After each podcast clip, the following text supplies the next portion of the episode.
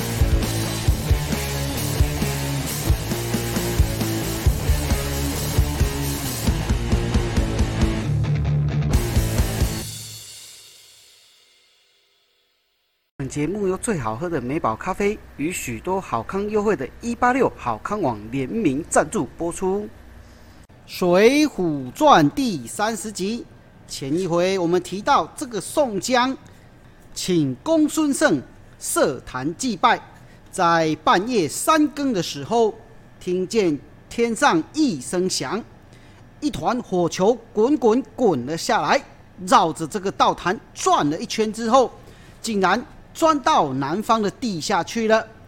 宋江二丈金刚摸不着头绪，这到底是怎么回事？立刻请人用铁锹掘开了泥土，挖了大约三尺深的时候，只见一个石碣，正面两侧各写着天书文字。宋江便请懂天书的何道士取过石碣来看。侧手一边写的是“替天行道”四个字，另外一边是“忠义双全”四个字，中间则是义士们的名字。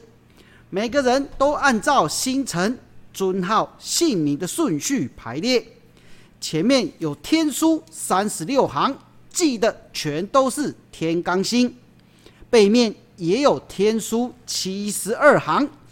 都是写着地煞星，时节前面书写天罡星三十六名，依序是天魁星呼保义、宋江，天罡星玉麒麟卢俊义，天机星智多星吴用，天咸星入云龙公孙胜，天永星大刀关胜，天雄星豹子头林冲，天猛星霹雳火秦明，天威星双鞭呼延灼，天阴星小李广花荣，天贵星小旋风柴进，天复星扑天雕李应。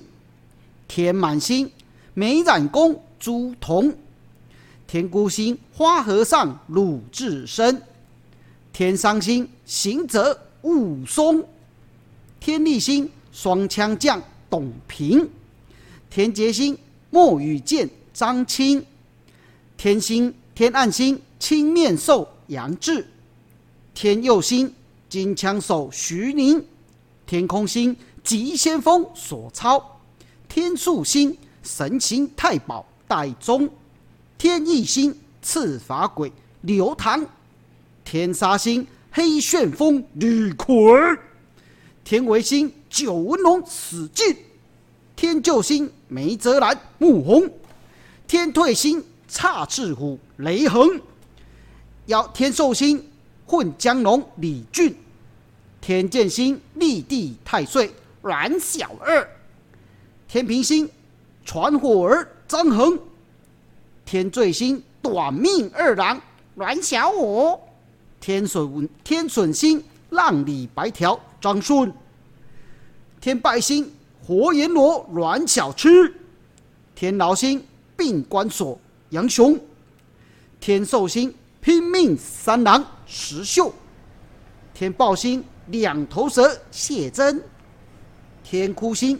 双尾蝎谢宝，天桥星浪子燕青，石节背面书写着地煞星七十二名，地魁星神机军师朱武，地煞星郑珊珊黄信，地永星并尉并尉迟孙立，地劫星丑骏马宣战，地雄星。景木案郝诗文，地威星百胜将军韩涛，地阴星天木将彭吉，地奇星圣水将单廷圭，地猛星神火将军魏定国，地文星圣手书生萧壤，地正星铁面孔。斐轩，地辟星。魔云金雕欧鹏，地核心火眼酸泥邓飞，地强星锦毛虎燕顺，地暗星锦豹子杨林，地轴星轰天雷宁震，地彗星神算子蒋进，地左星小温侯吕方，地右星赛贵人郭胜。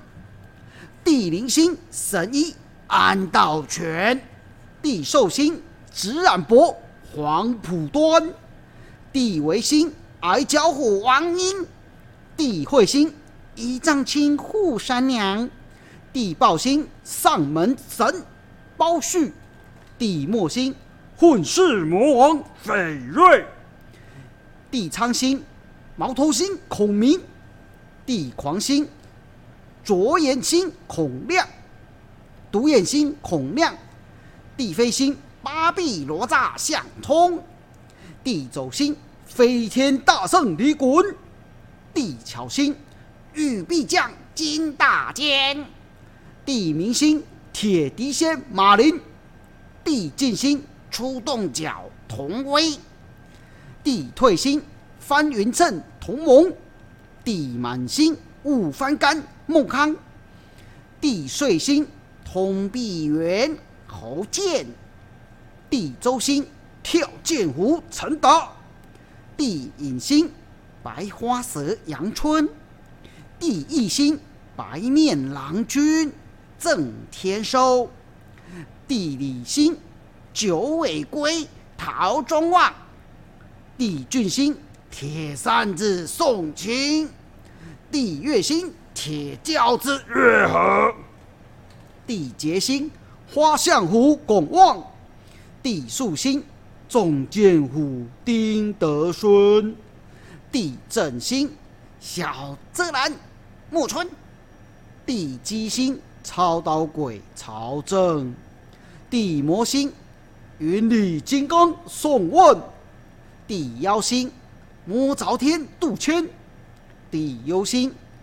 病大虫薛勇，地福星金眼彪施恩，地辟星打虎将李忠，地空星小霸王周通，地孤星金钱豹子唐龙，地金星鬼脸人杜兴，地短星出云龙渊周渊。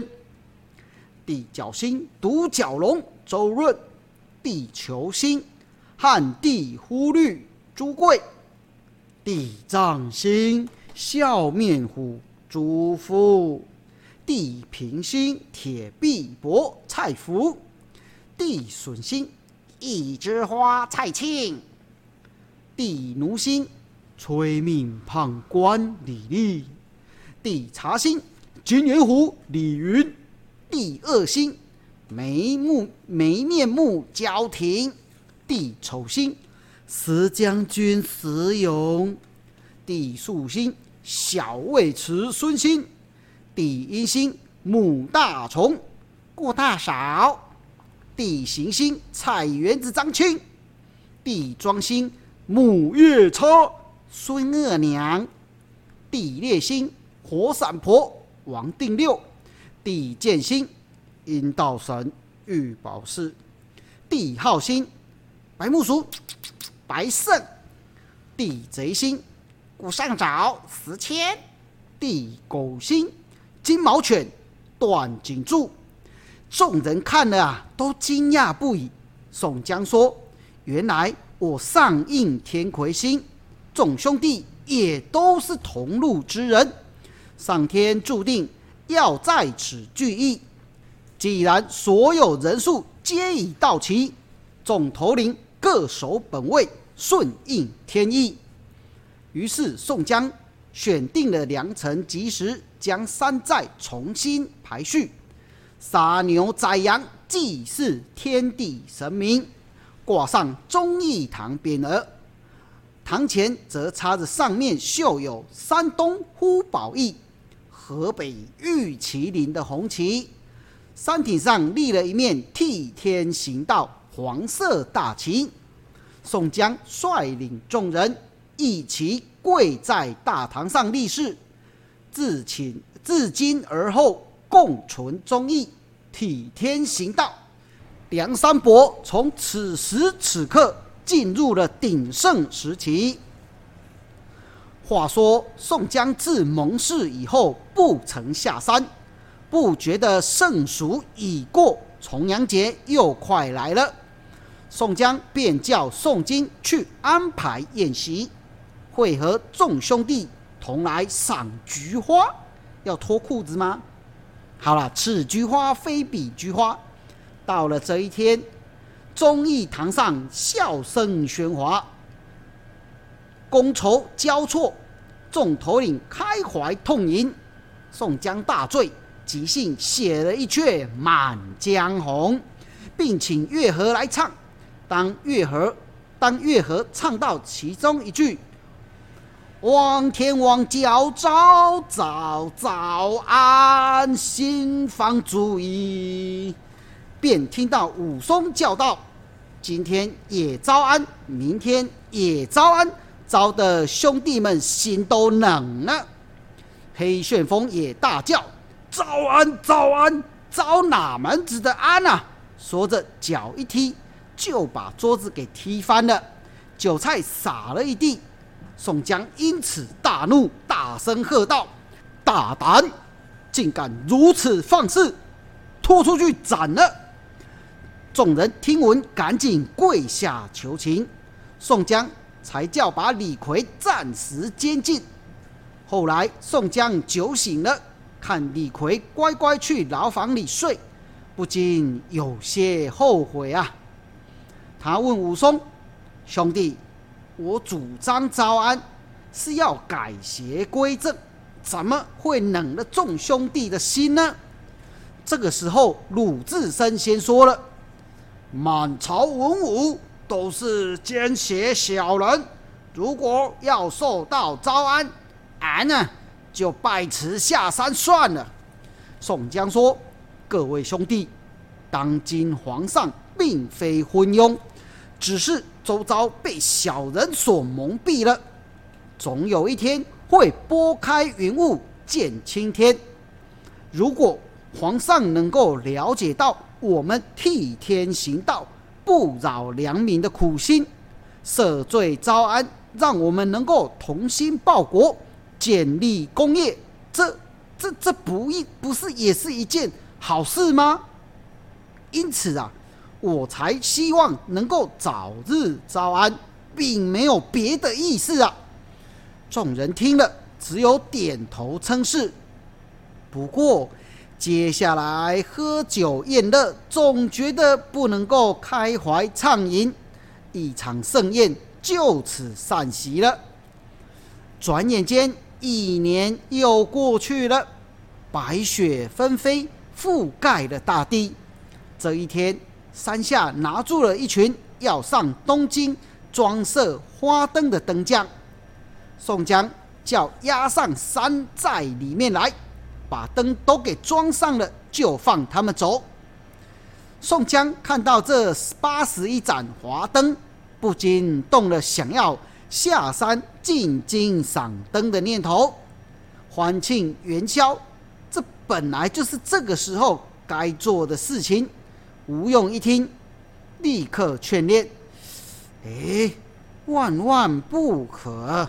东京人多，官差也多。”万一呀，这有什么闪失，该如何是好呢？但是宋江不听这吴用的劝谏，执意要去。于是吴用只好安排多人乔装打扮，做好万全的准备，陪宋江一起进京看花灯。我觉得是要进京找女人比较实际吧。东京果然是天下第一国都，繁华富贵无处可比。宋江、才进扮成了闲人大公子，戴宗扮作差役，燕青扮成小童，留下李逵看房子。一行人便随着人群来到最热闹丰丘门，只见家家户户都悬灯。挂彩，照耀如同白昼一般。四个人随性玩赏，好不快乐。没多久，四人四个人来到烟花巷里，我就知道来找女人喝香香的吧。四人来到了烟花巷里，看到一家店，两边尽是绿色纱窗，里面还透着微微粉红色的灯。好了，我乱说的。他们不是去鸟啊间哈，好，两边尽是绿色纱窗，窗外挂着两面牌，上面写着“歌舞神仙女”，另外一面写着“风流花月魁”几个字。宋江见了，便进到隔壁的茶房，买了一杯珍珠奶茶，顺便问店小二说：“诶。”隔壁里面，他的消费是多少啊？哦，不是，隔壁那家店名妓是哪位啊？店小二回答：哦啊，就是当今东京最最有名的李师师啊。那一间呐，是整个东京最有名的制服店。宋江心想：该不会就是和当今皇上？交情匪浅的那个李师师吧。于是宋江把燕青叫了过来，吩咐说：“哎，老弟，老哥我啊，要来开闸不？我要见李师师一面，去瞧一下，去瞧一下。”宋江和柴进、戴宗留在茶房等待。燕青独自来到李师师的门前，丫鬟们出来招呼他。燕青果然厉害，他是个老司机，凭着三寸不烂之舌，随意编了几个人的名字，又拿出许多金银财宝，终于说动了里面的女主人，也就是妈妈桑，愿意。让李思思与宋江会面，燕青于是回到了茶房，把宋江给请了过来，意思就是已经安大好啊啦。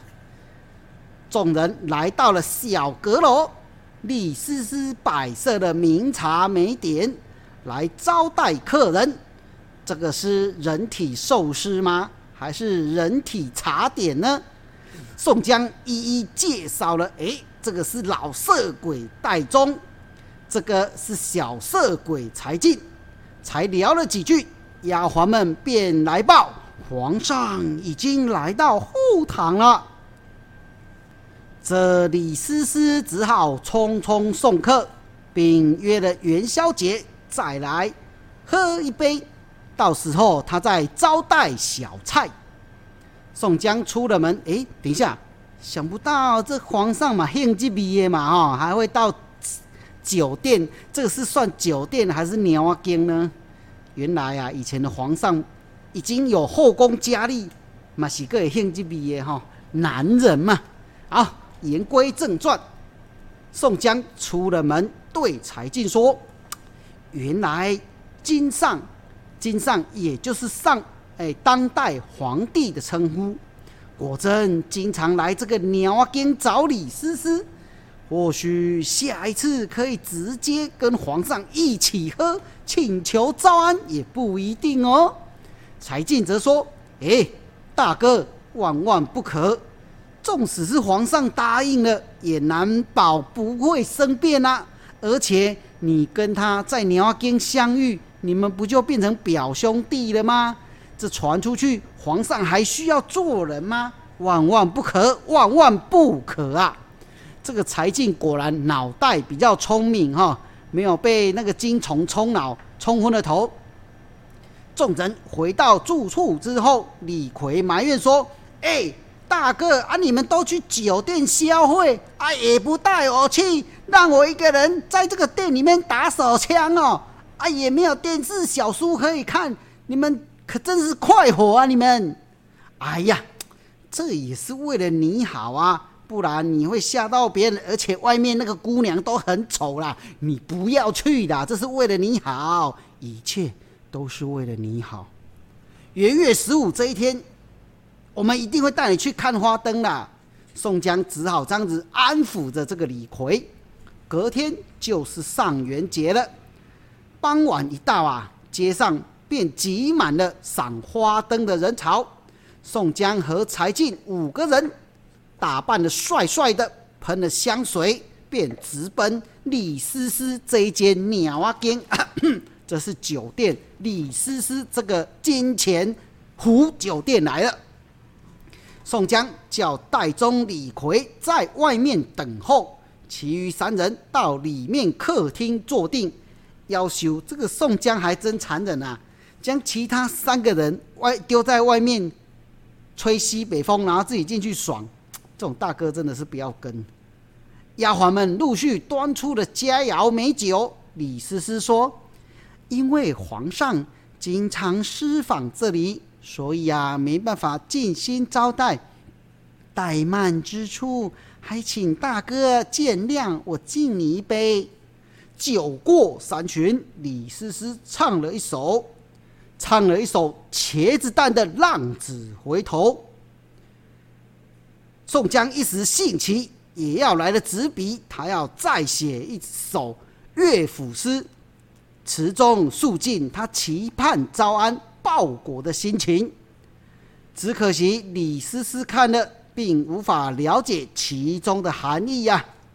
这毕竟酒店的小姐有时候对这种。文人卖弄油墨，总是看不太懂。宋江正想趁机说明来意时，丫鬟又进来说了：“皇上已由地道来到了后门。李师师急忙要送客，丫鬟们赶紧上前来收拾杯盘。宋江等人并没有马上离开，而是躲到了暗处。没多久，便看见当今皇上与李师师出来谈天喝酒。宋江几次想要上前面圣，都被柴进给拦阻了。三人正在黑暗处商量，没想到刚才李逵偷看到宋江三人开心的和美女喝一杯，却叫他站在外面，因此一肚子怒气没地方发泄。正巧遇上来面圣的杨太尉，看见李逵，便问道：“哎，你这个黑汉子是谁呀？竟敢来这里？”李逵也不回答，慢慢的转过身，拿起了一旁的折凳，话也不说，就朝杨太尉头上给埋了下去。杨太尉措手不及，被猫倒在地上。戴宗赶来阻拦，根本就来不及。这个莽夫李逵还扯下了墙上的画，顺手就用烛火烧了起来。宋江等人听见了声音，出来一看，大事不得了了。见到事情已经闹大，只好和柴进、戴宗先走，留下燕青来看管李逵。军师吴用料事如神，早就料到这个李逵这一次下山必定会大闹东京，所以派了宋江的手下五虎将，分别是关胜。林冲、秦明、呼延灼和董平在城外接应。高太尉的兵马一看是梁山伯的好汉，哪敢出城？于是宋江吩咐燕青说：“你跟李逵交情最好，所以你等他一下，我先走。我先和众将先回到山寨，免得在节外生枝。”哪有这种大哥自己竟然先闹跑了？这宋徽宗因为元宵夜密访李师师，被这李逵放火闹了，受到了惊吓。各处也都上了奏折，启奏宋江等贼寇骚扰抢劫之事，于是便有了剿捕之心。这个时候，御史大夫崔进。出班奏道：“臣听说梁山泊山顶上立了一面替天行道的大旗，这是收服民心之术。现在辽兵犯境，各地军马抵抗外辱都来不及了，要剿捕他们，恐怕兵力不足。”不如派人到梁山伯抚育，将这一群亡命之徒招安来降，并且派他们去攻打辽兵，岂不是公事两便，双全其美吗？陛下，请您明察。徽宗听完之后非常赞同。决定派陈太尉携带十瓶御酒和诏书前去梁山伯招安。陈太尉到了济州，太守张叔夜设宴款待，提醒他要多说好话，以免无功而返。隔天，济州府先派人到梁山伯报知此事。再说，陈太尉一行数百人，浩浩荡荡的就往梁山伯而来。萧嚷、费轩等人带了些酒果，在半路上跪地迎接。开路的官差问道：“宋江呢？怎么没有亲自来迎接？”萧嚷赔罪说：“总统领都已经集合在金沙滩。”准备迎接各位了，还望太尉息怒。水边，阮小七已经准备好了三艘战船，分别载了人员、马匹、御酒、诏书。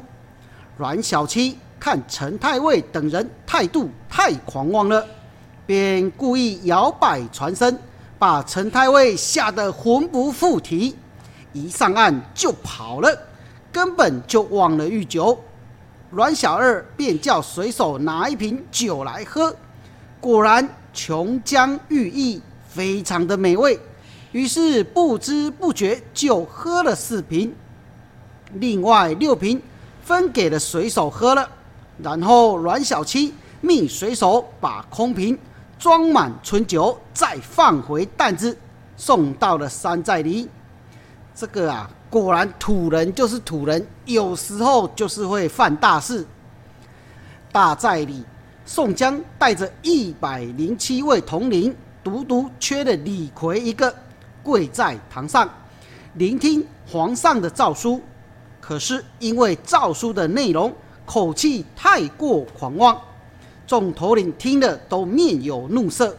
这个时候，李逵突然从梁上跳了下来，一把抢过了诏书，把他给撕了，然后揪住了陈太尉，挥拳便打。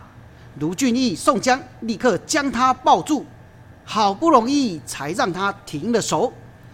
李逵口中还不断的咒骂：“哼，